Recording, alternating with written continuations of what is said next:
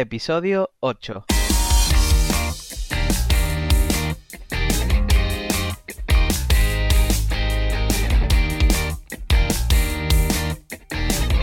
Bienvenidos a Psicoflix, un espacio de psicólogos para psicólogos, un podcast donde entre todos buscamos ser cada vez mejores profesionales de la psicología. Aquí hablamos de todas las estrategias, técnicas y noticias de la psicología contemporánea, pero siempre con la evidencia científica que nos gusta defender. Hoy estamos grabando el episodio del 25 de abril y estamos emitiendo nuestro octavo episodio, en el que vamos a hablar sobre análisis conductual aplicado. Pero como siempre, recordaros que en psicoflip.com podéis registraros gratuitamente y participar para conseguir puntos y acceder a material exclusivo. Yo soy Jeprasad y una semana más tengo el gusto de tener por aquí a Darío Benítez. ¿Cómo estás, Darío? Muy buenas, Jay. ¿Qué tal? Bien, un poco cansado después del parón de Semana Santa. Estoy cansado de descansar, ¿verdad? Sí, sí, sí. Las malditas paradojas. Bueno, ¿hoy qué, quién tenemos por aquí? Bueno, pues tenemos a una amiga, yo tenía muchas ganas de que estuviera por aquí y bueno, es Rocío Cuenca, que ella es psicóloga, es máster en terapias contextuales, máster en ABA y bueno, tiene muchísima experiencia que vamos a descubrir a lo largo del episodio, así que bueno, muy buenas Rocío. Hola chicos, hola ya, hola Darío, ¿qué tal? ¿Cómo estáis? Bien, ¿cómo, ¿Cómo vamos? Bien, bien, también cansada de descansar. Yo creo que a veces los, psicólogos tan autónomos tenemos que obligar al descanso y es duro. Además de ¿eh? verdad, además de verdad. Obligar la palabra, sí. Bueno, yo he trabajado esta, así que me, como mis palabras. Sin parar, ¿no? Sin parar. Sí. Bueno, un poco viejóvenes también. Viejóvenes, sí, sí. Que termina más perfecto. Estamos en ese punto. Oye, Rocío, háblanos, de ti, aparte de los títulos, aparte de todo, cuéntanos qué haces, dónde estás, cómo comes, de qué te alimentas, qué haces, qué haces con tu vida. Bueno, lo importante es que como, ¿vale? O sea, que eso ya empezando por ahí, eso ya es importante, necesidades básicas cubiertas. Bien. Pues nada, yo ahora mismo estoy, bueno, trabajando con niños con, con autismo, trabajo, como bien me ha presentado Jay, desde el análisis de la conducta aplicada Mm. Y básicamente lo que hago bueno, es trabajar en, domicilio, en contexto natural, domicilios, colegios, allí donde los problemas de conducta hacen presencia, ¿no? y, básicamente me dedico a eso ahora mismo, a niños con, con TEA, con diagnóstico de TEA. También se llama ABA, que a mí cuando Bueno, claro, análisis de la conducta aplicada, que lo he, lo he definido, ¿no? Es eh, lo que todo el mundo conoce como ABA. O método ABA. que no está bien dicho, pero bueno, ABA, sí. ¿Se dice método, método ABA? Se dice ABA, porque realmente no es un mm, método, una tecnología, pero la gente, como para poder ¿no? hacerlo más accesible a la población, le dicen método ABA, aunque no es correcto, pero sí. La primera vez que yo lo escuché pensé que era el grupo, que también está muy bien. Ese chiste me lo han hecho una, dos o tres veces. Me lo, imagino, aunque falta una B, ¿verdad? sí, falta una B, falta una B y al revés. ojalá practicar una, una corriente, ¿no? Así, U2 o, algo así, en fin. en fin. Como reforzador poner a ABA, ¿no? claro, súper divertido. Bueno, pues entonces hemos hablado de que no es un grupo de música, pero ¿qué, es entonces ABBA? Para pues mira, realmente ABBA er, es una tecnología ¿no? que, está basada en, la ciencia del conductismo, se basa en una orientación conductista.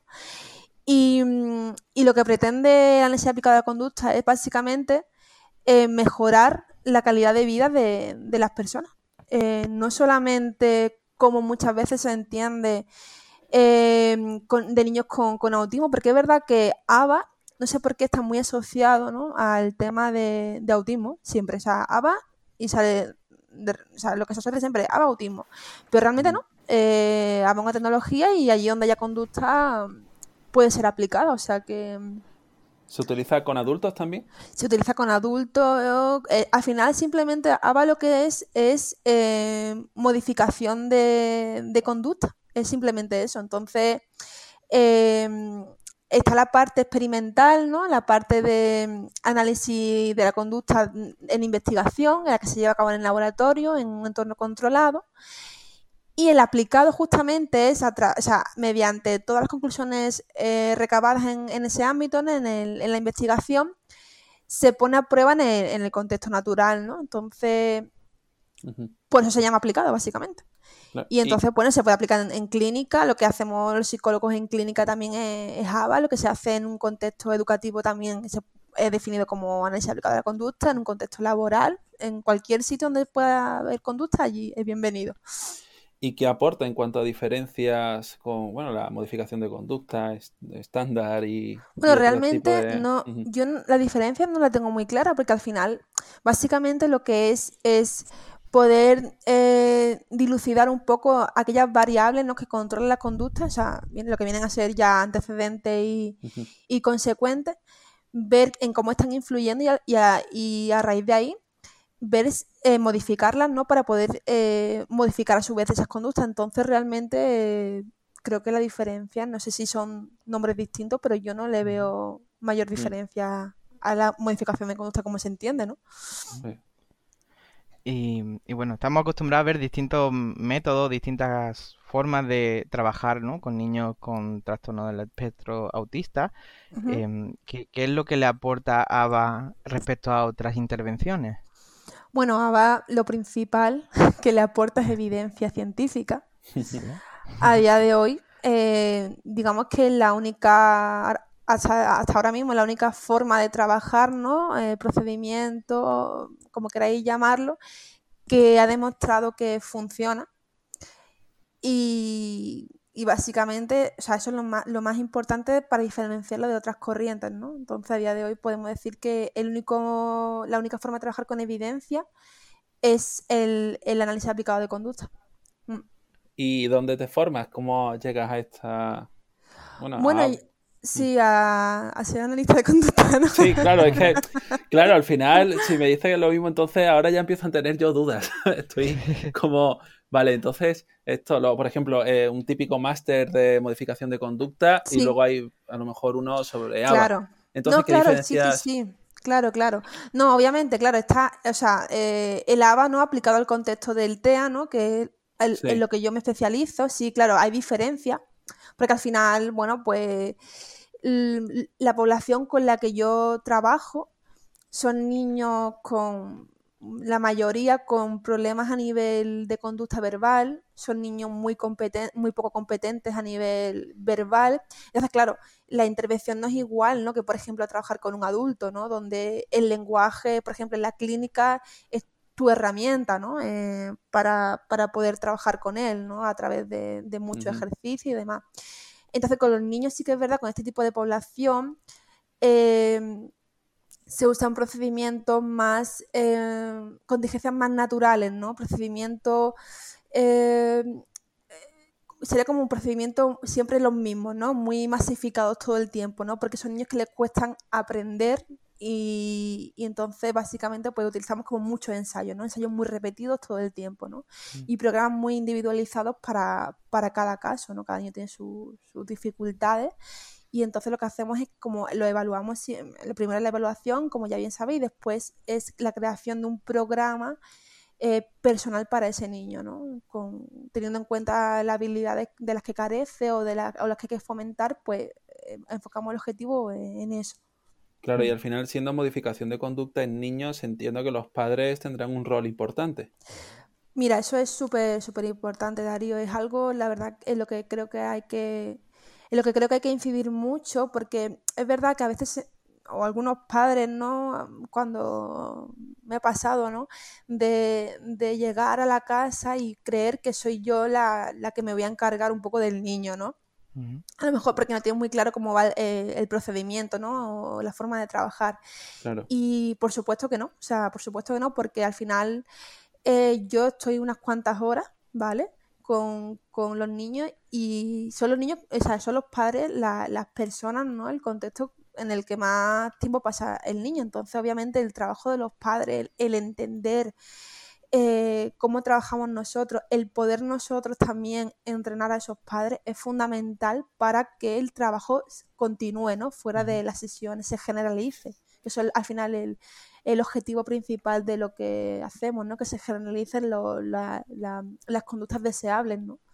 Hay un poco de entrenamiento al padre para que sea, o la madre, ¿no? Para que sean al final analistas de conductas aplicados. Pues realmente es así, porque los niños realmente, bueno, al final los problemas con los que vienen son causas eh, de contingencias eh, mal manejadas ¿no? en el entorno, eh, por ejemplo, rabietas o, u otro tipo de problema de conducta, ¿no? Entonces, claro, hay que bueno, desaprender, aprender, ¿no? A enseñar a los padres a cómo se deben de manejar esas contingencias. Y al final sí, eh, obviamente hay que entrenarlos para que ellos también sean buenos analistas de conducta y, sepan en qué momento justo tienen que aplicar, qué aplicar, cómo aplicar, ¿no? O sea que sí, eh, yo creo que es de las cosas más fundamentales. Mm.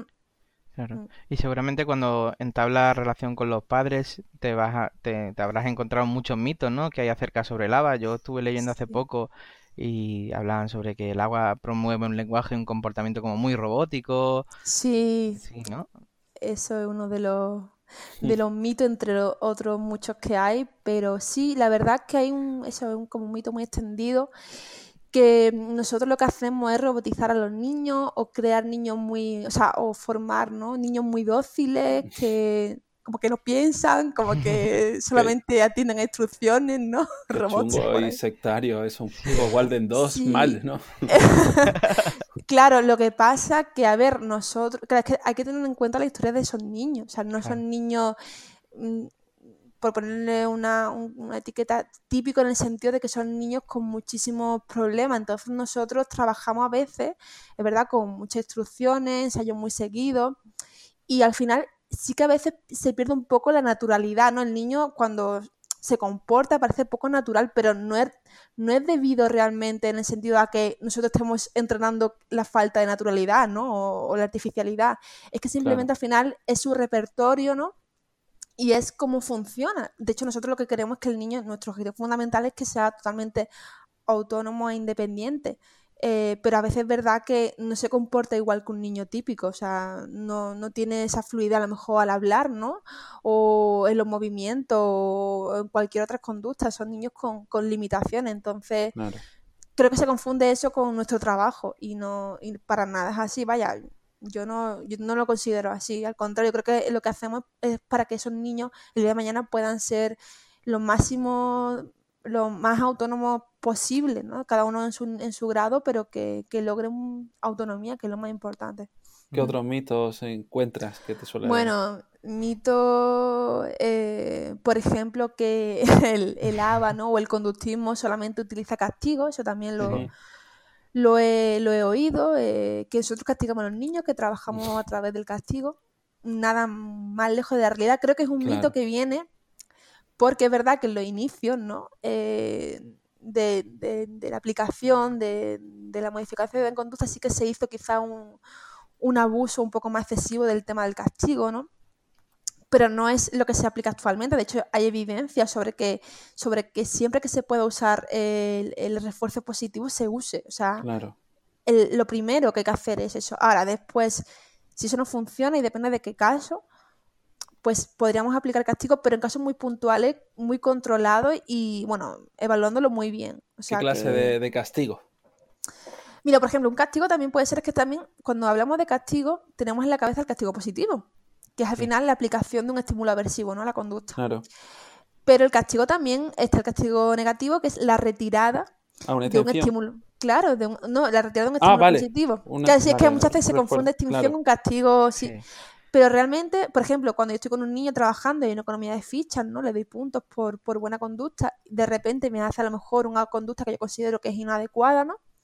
Yo le retiro, ¿no? Le retiro ese estímulo positivo, esa ficha, ese, ese reforzador, ¿no? Eh, condicionado, se lo retiro y eso ya simplemente es un castigo porque le estoy quitando un, estímulo apetitivo, ¿no? Que sabe que a través de eso va a conseguir un premio. Eso, por ejemplo, es un castigo.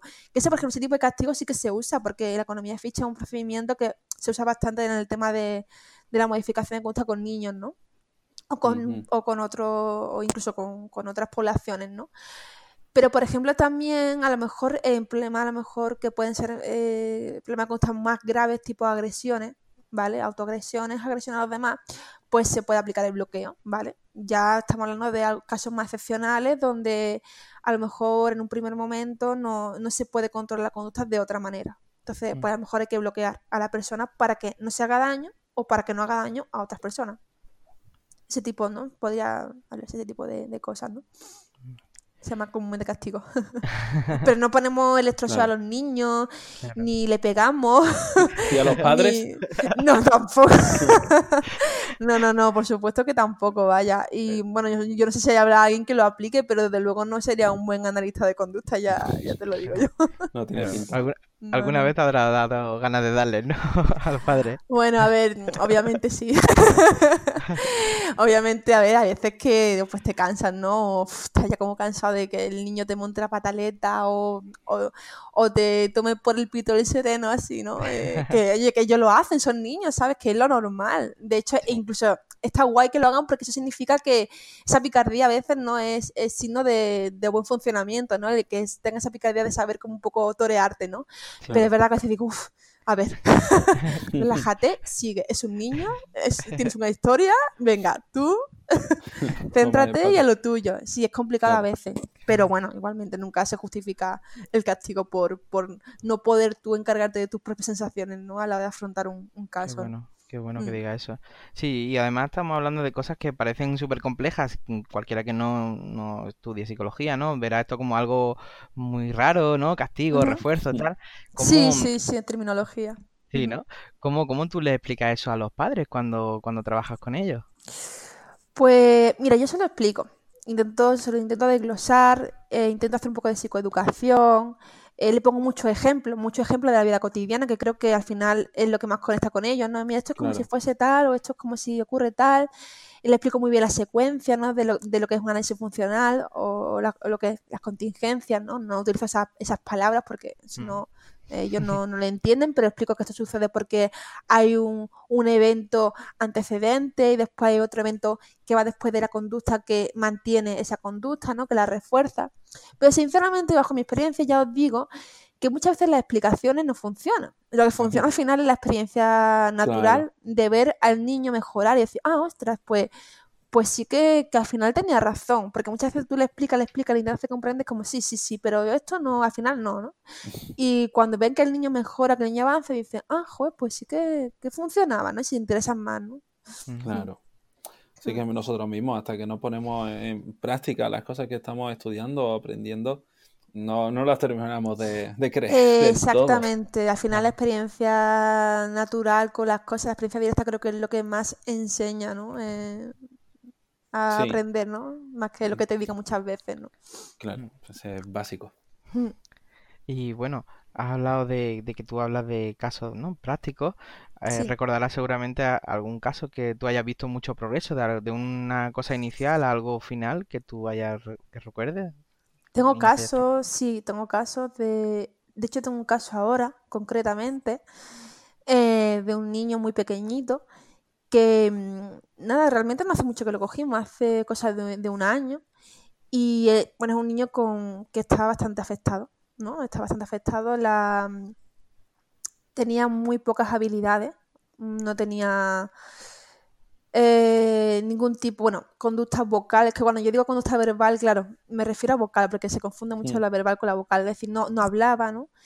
Y está todo el tiempo en su mundo, ¿no? Y todo el tiempo con autoestimulaciones, sea, conductas de chupar cosas, meterse cosas en la boca, no mirar. Y hemos trabajado durante un año y, por ejemplo, ese caso que os digo, se, se ha visto un progreso enorme porque de ser un niño que no se relacionaba, que estaba a su bola y que, que no tenía casi ninguna habilidad, es un niño que ya está empezando a hablar, es un niño que te mira, que te busca, que tiene dinámicas de juego contigo, que eso es súper importante. Un niño que te hace, iba a decir mando, me refiero a que te pide cosas, ¿no? es, que me pongo a hablar de terminología y quiero, ya digo mejor. Quiero, quiero que hagamos un día un episodio, ya lo dijimos, sobre conducta verbal eh, a pelo, ¿sabes? Para que podamos. Sí, la verdad es que eh, Exactamente, porque muchas veces estamos hablando aquí de, mando, de tacto, y yo sé que hay gente que no sabe lo que es eso, entonces tampoco me quiero meter mucho en, el, tema. Pero bueno, eso, sí, sí, me parece, me parece una buena idea. Y nada, eso, pues este niño la verdad es que está avanzando de una manera sorprendente para todos, o sea, porque también se está haciendo un trabajo muy intensivo de muchas horas a la semana, eso es muy importante, y porque los padres son unos padres súper comprometidos con el, el tratamiento que nos facilitan mogollón las cosas y eso sinceramente la verdad es que se nota muchísimo ¿eh? en el avance de, los casos, que, el contexto facilite el poder llevar tu trabajo a cabo. Joder, ya, ya hace mucho, ya hace mucho. La implicación de los padres es una variable que afecta mucho fundamental, claro, a la predicción del éxito terapéutico y, y qué otras cosas te suele encontrar como predictores. Bueno, también, a ver, eh, el, nivel ¿no? Eh, de afectación, obviamente, del niño, eso es principal, porque hay, niños con, con mucha, o sea, que vienen, pues, a lo mejor con ciertas habilidades un poco más mermadas, pero que realmente es un niño funcional, que se desenvuelve bien en el entorno y demás, y otros que no. Eso, el, el entorno facilitador y, por supuesto, la formación del terapeuta, que, que esté a cargo del caso, un terapeuta bien formado, que tenga claro los procedimientos a aplicar, cómo se debe aplicar, eh, los principios básicos del análisis de, de, aplicado de la conducta, ¿no? por ejemplo, el hecho de saber reforzar, eso es básico ¿no? a la hora de trabajar. Entonces yo, yo diría que, que esas tres cosas son, son importantes, sí. Y, bueno, ya me matará porque me saltó la escaleta un montón, pero bueno. eh, ¿Qué reforzador? Flexibilidad. ¿Cómo, ¿Qué reforzadores? ¿Cómo lo manejas? ¿Intentas que sean más naturales? ¿Cómo lo haces? Sí, bueno, eh, igual depende también del caso. Normalmente en un primer momento siempre empezamos con reforzadores pues más materiales, lo que nosotros llamamos tangibles, ¿no? Sí. Mm, y ya después sí que esos reforzadores los vamos desvaneciendo, ¿no? Es como que al final lo que nos interesa es que el niño trabaje bajo contingencias naturales, como puede ser reforzamiento social, que al final las personas funcionamos eh, diariamente por eso, o incluso también demorando ¿no? el, reforzamiento continuo, porque claro, en un principio tú lo que quieres conseguir que el niño haga cosas, entonces le das lo que haga falta, si hace falta comida, juguetes, se lo proporciona y de una manera muy continuada, ¿no?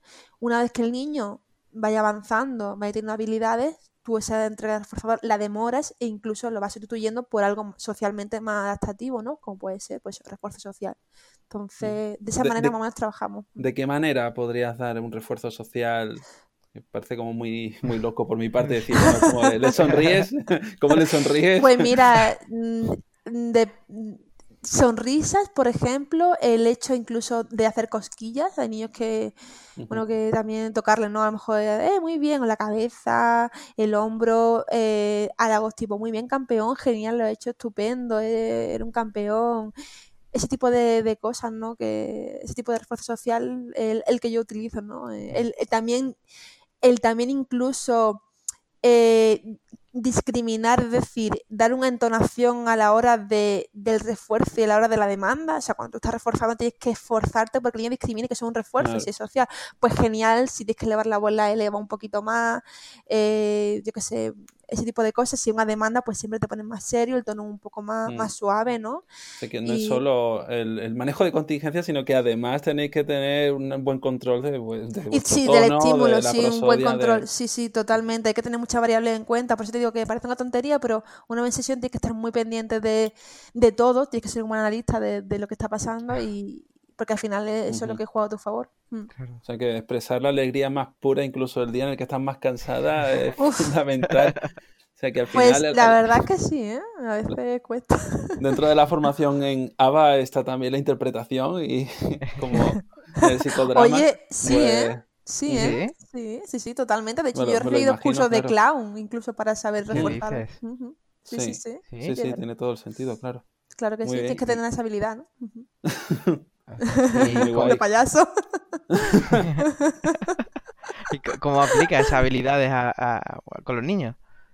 Pues yo siempre digo que si tú tienes que, si el niño tuyo tiene dos años, cinco, tú tienes que ser igual. O sea, la vergüenza fuera, ¿vale? Lo primero, porque que el niño tú tienes que hacer lo que trabaje. Y si el niño es mm, haciendo tú el tonto, ¿vale? O yo qué sé, interpretando un teatro, mm, poniéndole voces de animales, hablando en ballena, ¿vale? O yo qué sé, haciéndole cosquillas, tirándote al suelo con él, haciendo la croqueta, pues lo haces. lo haces porque es lo que nos interesa. Todos los niños obviamente no funcionan. Hay niños mm, que los, reforzadores no son tan físicos, son más sutiles o son otro tipo de reforzadores mm. o mm, no, no ese tipo tan intenso, ¿no? Pero bueno, que siempre tienes que ser muy flexible a la hora de saber lo que prefiere, las preferencias del niño y adaptarte muy bien a esas preferencias para que funcione la cosa. Claro.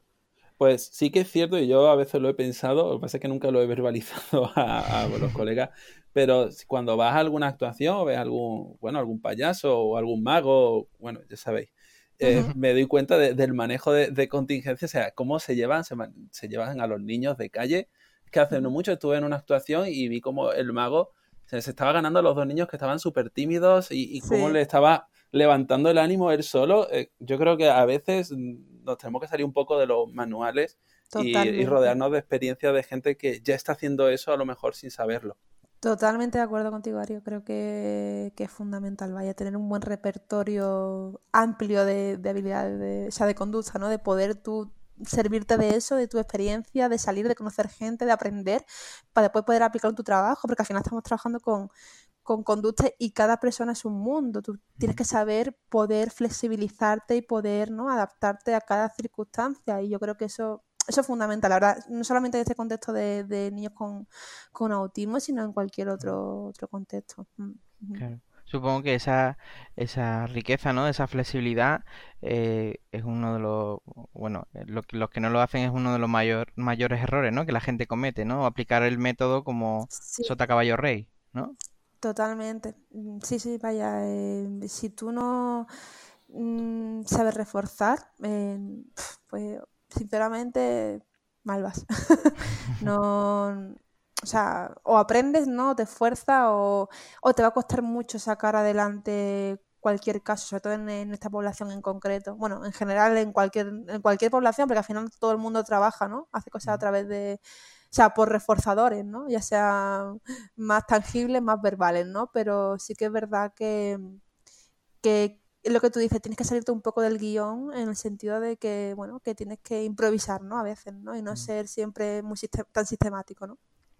Mm. Oye, oye, estoy aquí viendo la escaleta. Digo, voy a seguir a ver qué, se ha currado este hombre. y veo aquí que pones algo de posición antiaba. Y esto suena muy mal. ¿Qué, significa eso? posición antiaba. Oh. Sí, sí, sí. Justo hace poco, bueno, hablando con David, Rocío, tú lo conoces. Eh, David, sí, sí, sí.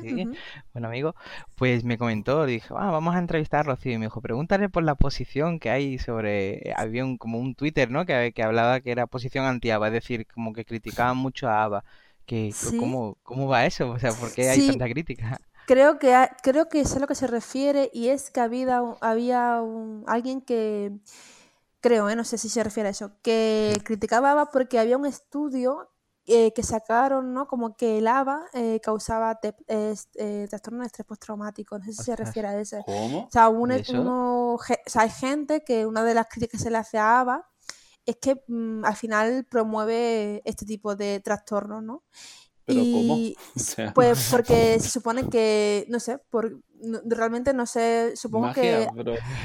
Dice que hay niños, ¿no? Que después de haber recibido este tipo de, bueno, de tratamiento, de procedimiento, han sido niños que han desarrollado muchísimo estrés en su vida, muy mal condicionados, etcétera. Hombre, a ver, yo he estado revisando un poco el tema y es un estudio con una muestra creo que muy pequeña, ¿vale? Un solo estudio además. Em, por lo tanto, la verdad es que creo que no tiene mucha robustez el estudio y tampoco sé si realmente habría que tener en cuenta qué tipo de profesionales han sido los que han trabajado con esos niños. Porque claro, a ver, yo estoy hablando de como el modelo de, de, analista de conducta, ¿no? Pero bueno, habrá gente que, que diga que, que haga que haga ABA, ¿no? Que aplique el ABA, pero realmente no lo está aplicando y está aplicando, lo está aplicando mal. Entonces, obviamente, las consecuencias iatrogénicas están, o sea, como en cualquier otro en otro contexto. Entonces, supongo que a lo mejor ese, esa pequeña muestra han sido niños que no han sido ¿no? Eh, tratados adecuadamente o no han sido, las condiciones han sido bien manejadas, no lo sé muy bien. Creo que se refería David a eso, pero vaya, movimiento anti-ABA y montonazo, ya te digo, con con el tema este de, del TEP, del que creamos robots, que tratamos a los niños como perros, eso es otra cosa muy guay que nos dicen. Qué divertido. Ahí hace un, tiempo, y me dirás, porque lo estoy recordando ahora, entonces pues a saber cuántos errores voy a soltar de golpe, pero hace un tiempo escuché a alguien eh, decirme, ¿no? Se me decía que, que ABA eh, partía o tenía defensa por un contexto militar. ¿Qué relación hay entre... ¿Cómo? ¿Cómo? Sí, eh, mm. formación es en ABA que daban, eh, no sé, qué, un cuerpo, que creo que eran estadounidenses entonces. Seguro. O sea, esto, no, no, esto es agua, ¿no? Humo entero. Huimos de eso. Pero Que es había- no- pero que he entendido que ABBA es que no me he entendido, Había, a ver, a ver, no a me he ver. enterado de Te nada. explico, A ver, Darío. te explico. No, no, no, a ver, que esto, Sí, sí, sí. Que había una entidad militar, creo que estadounid- eh, Ah, vale, una estadounidense, entidad militar, ajá, sí. sí, que daba formación en ABA. Como Ah, que vale. ABA estaba respaldado por los cuerpos militares en cuanto a la modificación de conducta de los propios militares. Ah, bueno, vale. eso, a eso creo que es lo que se refería. Entonces, Bueno, sí. no, no sé si de eso hay algo cierto. Es No tengo ni idea, la verdad. Bueno, a ver, no me parece tampoco mal. Es que, a ver, yo qué sé, si... el- Es decir, me refiero que si tú utilizas bien la tecnología, lo puedes aplicar a cualquier contexto, pero no, no he Mm. oído yo ese, esa te- ese tema en el ámbito militar. No tengo Claro. ni idea si se aplica, dónde Mm. se aplica, ni nada, pero bueno. Deberíamos Guay. investigarlo. Próximo día, en el contexto mi- militar. Bueno, no, pues a lo mejor tiene que ver, ¿no? Porque al final, en cuanto a todos esos mitos, es natural que se empiecen a, a, hacer- a ver un montón de contrapuntos y poco documentado, ¿no? Porque esto que me dirían algún día, a lo mejor si te lo llevas a la tremenda y empiezas a contraposicionarte Sí. eh, ante ABA, entonces ¿dónde, ¿a dónde vamos? Si no estamos terminando de validarnos, claro. Pues sí, la verdad es que sí. ¿Qué nos, que sí. qué nos queda, no? Si, si quitamos lo- el conductismo, ¿qué nos queda? ¿Qué A nos ver, queda, si quitamos no? lo que funciona y tiene evidencia, no es Claro. por defender el conductismo porque defiendo, Claro. porque me gusta, es como una preferencia, sino porque, bueno, em, si al final quitamos lo que realmente ha demostrado que funciona, pf, tenemos mm, niños que están indefensos realmente, y es así, Claro. o sea, y que están a merced de mogollón de, bueno, de terapias que por supuesto no tienen ningún tipo de evidencia y que además lo que puede hacer es perjudicarlos, ¿no? Sí. ¿Qué, qué es lo más loco que has visto en, en pseudoterapia para, para... Mira, yo he visto, yo he visto un caso de un padre que, bueno, hace ya bastantes años, que eh, a la vez que estaba el niño conmigo, el padre le daba eh, hier- no sé, hierba de dudosa, de dudoso origen, ¿vale? Zumos extrañísimos, porque le habían dicho que obviamente lo curaban, y hacía y le practicaba Reiki también. Ostras. Y le daba, y, y llevaba al niño como creo que a la India o algo así, a darle masaje y no sé qué, una vez al año. Ese tipo de cosas ¿En serio? Sí, sí, sí. Sí, tuve un caso así.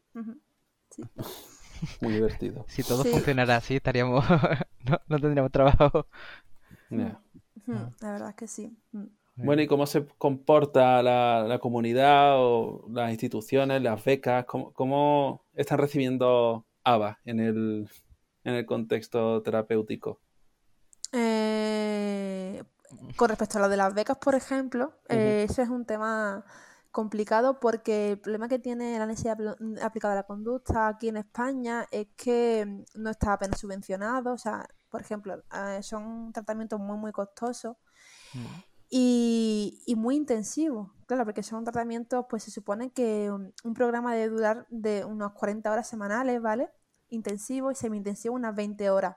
Entonces, imaginaros la cantidad de horas y, y lo que puede costar eso, ¿no? Entonces, claro, el problema de- del tema este es que las becas que se dan son nada. O sea, es que a lo mejor que te, te pueden eh, salvar un mes, ¿vale? De tratamiento en todo el año. Entonces, la verdad es que en el tema económico es un, es un problema, sinceramente. En otros contextos, en otros sitios, como sé que como en Estados Unidos, sé que este tipo de, de- de intervenciones sí están subvencionadas y, y ayudan bastante a la familia, por lo tanto sí que hay un- una mayor accesibilidad, ¿no? Que también es importante al no tener tampoco, o sea, que si al final esto es como todo el contexto, la contingencia que hay realmente es que cuesta mucho dinero acceder a este tipo de tratamiento. Entonces, Mm. los niños que realmente necesiten esto no están accediendo por esto mismo, ¿sabes? O sea, tratamientos con, con- con evidencia que no son accesibles económicamente. Entonces, claro, ahí también hay un hueco para que otros tratamientos y otros, ¿sabes? Que no tienen evidencia accedan, porque a lo mejor son más baratos y demás, ¿no? Entonces ya, de alguna manera también, eh, pues, pues, jugamos con la salud de, de la población, ¿no? Claro. Mm. Y no, no hay ningún organismo público que, que ofrezca este tipo de método, este método, ¿no? Yo aquí en España subvencionados no. O sea, Nada. que aporten ayudas eh, buenas para poder tirar, no. O sea, las familias se endeudan eh, o, o simplemente no pueden optar por, por, por esto, por este tipo de, de tratamientos porque no, no, no es que simplemente no les sale a cuenta. Y yo lo entiendo, la verdad es que son súper caros. No son muchas horas también, ¿no? Efectivamente, el... problema es que son muchas horas a la semana. Ya os digo, imaginaros 40 horas a la semana, multiplicar al mes, al año, pues es que es un buen pico. es que es una barbaridad, claro. Y al final solamente pueden acceder, pues, personas con un nivel socioeconómico, o sea, económico superior, ¿no? Mm. Y las clases medias o clases bajas, pues no. No, porque no se lo pueden permitir. o sea, ese es un problema gordo, sí, que tenemos. Mm. Sí. Y que se den subvenciones para esto, complicado a las familias. Esto no. Mm. La verdad es que sí. Yo, yo, de hecho, antiguamente, hace, tú seguro que lo recordarás, eh, Rocío, en la, en la UMA había un programa que se llama Apúntate, que trabajaba uh -huh. con niños con TEA y lo que era un, era un programa muy muy rico. Yo participé en ese y era, era un programa de respiro, ¿no? O sea, tú pasabas con el niño un, un fin de semana o unas cuantas horas cada semana y ¿Sí? y sí, sí, eso era, eh, me parecía súper rico porque también la familia pues podía... Sí, sí, sí, lo hay. Lo hay, ¿no?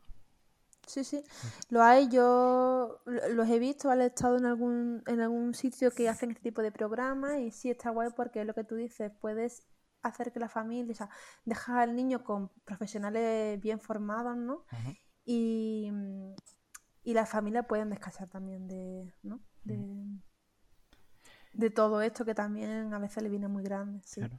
Y si, si hay alguien que nos esté escuchando, puede acudir. Sí, alguien. sí, sí. O sea, si hay alguien que, que esté interesado más en el tema y, y conozca a alguien que, que, esté con un trastorno de espectro autista, ¿no? Puede acudir a algún tipo de, de, de lugar para este tipo de programas. ¿Conoces alguno en Málaga o cerca? Sé que eh, Autismo Sur, Sí. si no recuerdo mal, que en el que yo estuve, eh, Autismo Sur tiene este tipo de, de servicio de respiro familiar. Mm, ya no sé si más alguien más lo tiene, pero sé que ellos lo, lo tienen porque yo, yo he estado allí de voluntaria Mm. y, y vaya, llevan a los niños allí, ya puede ser a lo mejor un día entero, incluso se pueden quedar a dormir como, yo qué sé, parte del día y están súper bien, súper bien cuidados, vaya, con, con chicas que están especializadas, ¿no? en, en poder eh, estar a cargo de, de niños con, con, con TEA. Bueno, y además, eh, ¿cómo se puede poner la gente en contacto contigo? Bueno, a ver, yo os doy mis redes sociales Muy bien. porque no tengo todavía, todavía no tengo marca propia, ¿no? Marca... Pero eso, eso ya, ¿no has visto que tenemos un episodio sobre marketing para psicólogos? Mira, me lo he puesto más de una y dos veces y he tomado nota, ¿eh? O sea que Te lo tienes que genial, poner genial. mientras haces flexiones, que eso es como ya va a venirse arriba. Estamos aquí reforzando el multitasking mal, ¿eh? Sí, Mal. Madre mía. No lo recomendamos. No, no, no, no. Con Nacho hablé precisamente sobre eso hace poco. Bueno, le diremos a Nacho que se pase algún otro día para seguir un poco sobre eso, Sí, sí, que creo que es importante. Muy bien. Pues apuntaremos tus redes sociales en las notas del programa y ahora pues agradecerte este rato que estás pasando con nosotros, que la verdad que teniendo en cuenta tu agenda, Nada, nada, joder. Yo el poder compartir mi experiencia, el poder hacer llegar a las personas, eh, el poder dar a conocer eh, el ABA, ¿no? Creo que, que es una buena labor social, ¿vale? O sea que si le puedo dedicar, que son media hora, un poco más, ya ves tú, a mí no me cuesta nada y más. Que me lo he pasado bien, vaya, he estado súper a gusto y, y cómoda con vosotros, o sea que no, no se puede pedir más. Sí, a mí, a mí. vaya, te, te traeremos más veces. Hay que hablar sobre eso de, de ABA para militares. Uy, sí, eso, eso me ha dejado un poco ahí descolocada, así que ya Calla, cuando que- tenga más calla. información me informas. Ya, ya he sacado, ahora mismo tengo ahí una lista de, de artículos, luego te los mando. Vale, genial, genial, genial. Nunca estás mal saber un poquito más de Sí, esto. sí, sí. Así que nada, pues y gracias a Ye también, Nada, nada. gracias Ye por este Sí, ratito de, gracias. A sí, sí. vosotros, a de vosotros. charla. Gracias a todos los demás que ahí habéis estado ahí escuchándonos, soportándonos, aguantándonos y aprendiendo con Rocío. A Rocío no hay que aguantarla, a no- a mí a lo mejor un poco, pero de Rocío espero y seguro que habéis aprendido un montón. Seguro que se viene más adelante porque son muy simpáticos y la queremos Por mucho. supuesto. Por supuesto. ¿Cuánto refuerzo, por favor? Por Dios, además ¿Cómo sabéis? ¿Cómo sabéis? Sí. Bueno, no se me ve la cara, pero yo estoy aquí en plan Holgorio, super clown. Sí. Pero no. Bueno, eh, nada, lo dicho, que estamos en iBox, en Spotify, en Google Podcast, en iTunes, que podéis dejarnos valoraciones, que podéis dejarnos comentarios, que podéis suscribiros a psicoflix.com, tener acceso a material exclusivo mediante simplemente compartir enlaces, eh, comentar y escucharnos. Eso os dará puntos para seguir disfrutando de más material relacionado con eh, la psicología y con ser buenos terapeutas. Así que con esto lo dejamos. Nos vemos la próxima semana con una nueva entrevista, un nuevo tema y nueva energía. Hasta luego.